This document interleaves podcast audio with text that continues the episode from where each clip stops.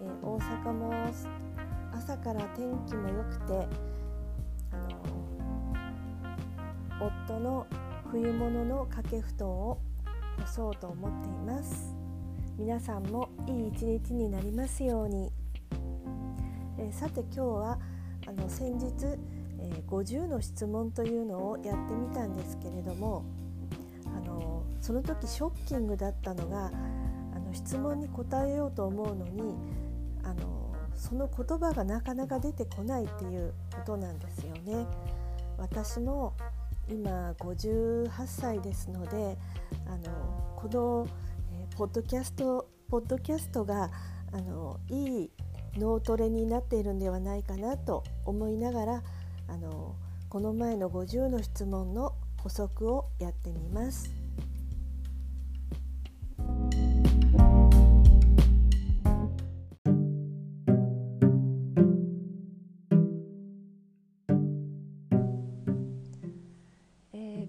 質問の補足。好きな漫画ということであの小さい頃に見たあのテレビ番組であのテレビ漫画であのモンシェリココっていうのがあったんですけれども私があの里中真知子さんの「レディー・アン」っていう漫画のそのデザイデザイナーを目指す漫画なんですけれどもでそれが好きだと言ったんですがさっきのあのモンシェリココっていうテレビのアニメもデザイナーを目指している漫画だったと思うんですがそれも好きでした。それから短所。短所として意外に怒りっぽいっていうふうに言ったんですけれどもそれともう一つの短所は面倒くさがりである。ですね。それであとは初めて買った CD っていうのにあのそれは本当に何て言うかあの買ってもらった CD だったんですけれども一番最初はピンキーとキラーズといって今陽子さんっていう人がボーカルをやってるバンドだったんですけれども「えー、恋の季節」というのが大ヒットして私は多分幼稚園か小学校1年かで本当にちっちゃい頃ですが初めて買ってもらった CD です。あと好きな映画。好きな映画といってなかなかこうジブリの映画以外思いつかなかったんですけれどもあの最近ここ23年でよく映画館に行っていた映画ですね「美女と野獣」の実写版。それから「ボヘミアン・ラプソディ」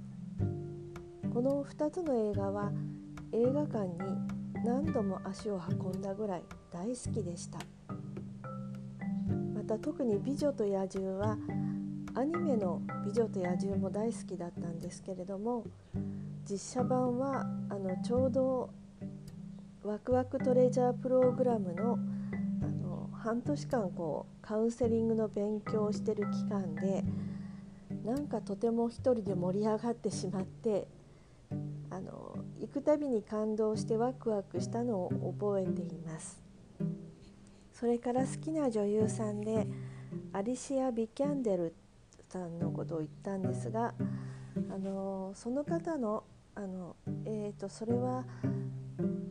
えー、とテレビで見たんですね。最初はロイヤル・アフェアっていうあのデンマークとあのイギリスのお姫様と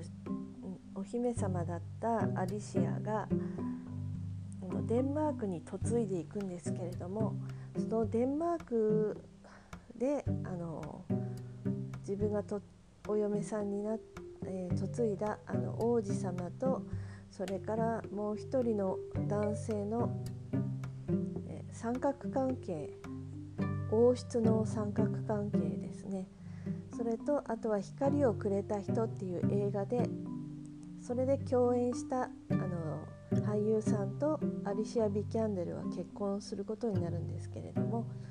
えー、好きな映画はそんな感じでした。で50の質問の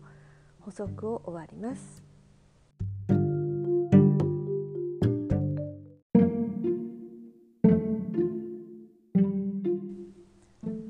はいあの私あの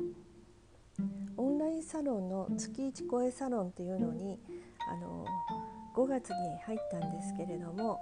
その時の動機があのメグさんの、えー、メグクラブメグクラブに入会して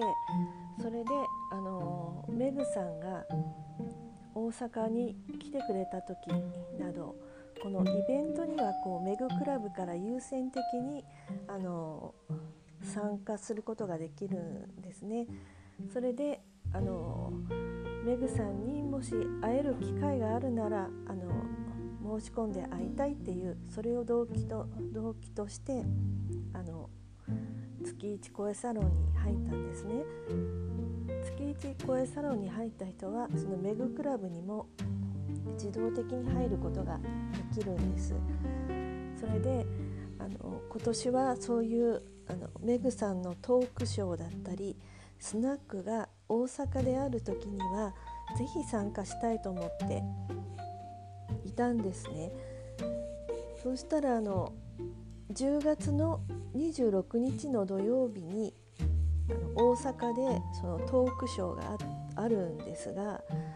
最初はなあの20翌日の27日の日曜日にトークショーがあるという一番最初の告知があったんです。それであの義母の四十九日がおそらく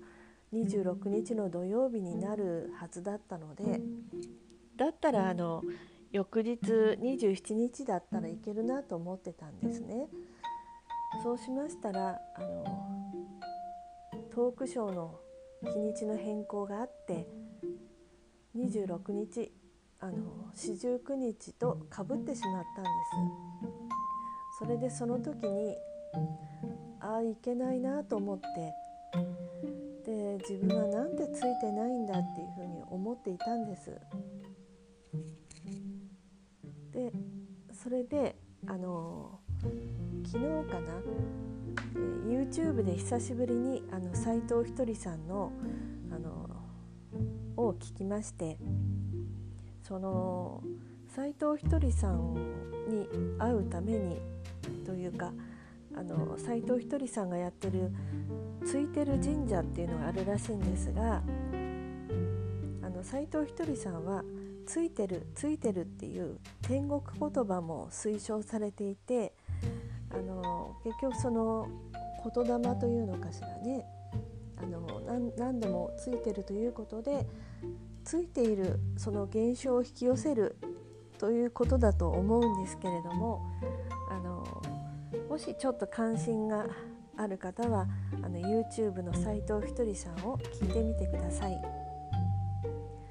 で昨日聞いたものはそのひとりさんに会いたくてついてる神社にあの1回行ってみたとかまたは10回行ってみたで10回行ったのにひとりさんに会えて会えなかったそれがついてないっていうのは間違ってるっていうことなんですよね。それでひとりさんに例えば100回あのついてる神社行ったけど会えなかったとしてもついてるって言うんだよっていうことなんです。でもしあの一生一生というかもう100回以上も会えなくてもついてるっていうのがそついてるという人があのついてる現象を引き寄せることができるんだっていうわけなんですよね。で私はあのメグさんのトークショーの日にちがその親戚の、まあ、身内の四十九日とかぶってしまっていけないああ私はなんてついてないんだろうって思ってしまってあのメグ式 LINE コースでもあの相談させていただいた時にそのような話をしたんです。のそういうこともあって、まあ、他のこともあるんですけれども私はなんてついてないんだろうと思っていたんだけれども この斉藤ひとりさんのこの、えー、YouTube を聞いてあーなんかその現象に左右されすぎているなっていうことを感じてだから実際に起こってくる出来事を自分がついてるついてないっていうそそういう外があの実際に起こる出来事に左右されずにずっとこうついてるついてるって言い続ける人とかあの実際にこの周りの出来事に左右されないで笑顔でいる人がその実際についてる出来事を引き寄せるんだよっていう。あ私もあのその YouTube を聞いてあ私も本当にこう外側に起こる出来事にすごく左右されてるなっていうのを感じたっていうお話をさせていただきました。だから私は今日からという今日からもうついてるっていう言葉をとりあえず1日10回はこう言ってみようって思ってねそのことをちょっと話しさせてもらいましたは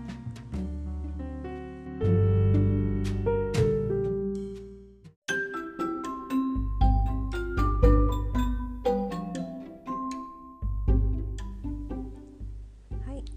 えと今日は50の。質問の50の質問に言い忘れたことを言っておきたいことをおしゃべりしてそれからあの斉藤ひとりさんの YouTube を聞いてあの感じたことなどをおしゃべりしてみました。いつも聞いていただいてありがとうございます。最後まで聞いていただいてありがとうございました。ではまた録音いたします。じゃあね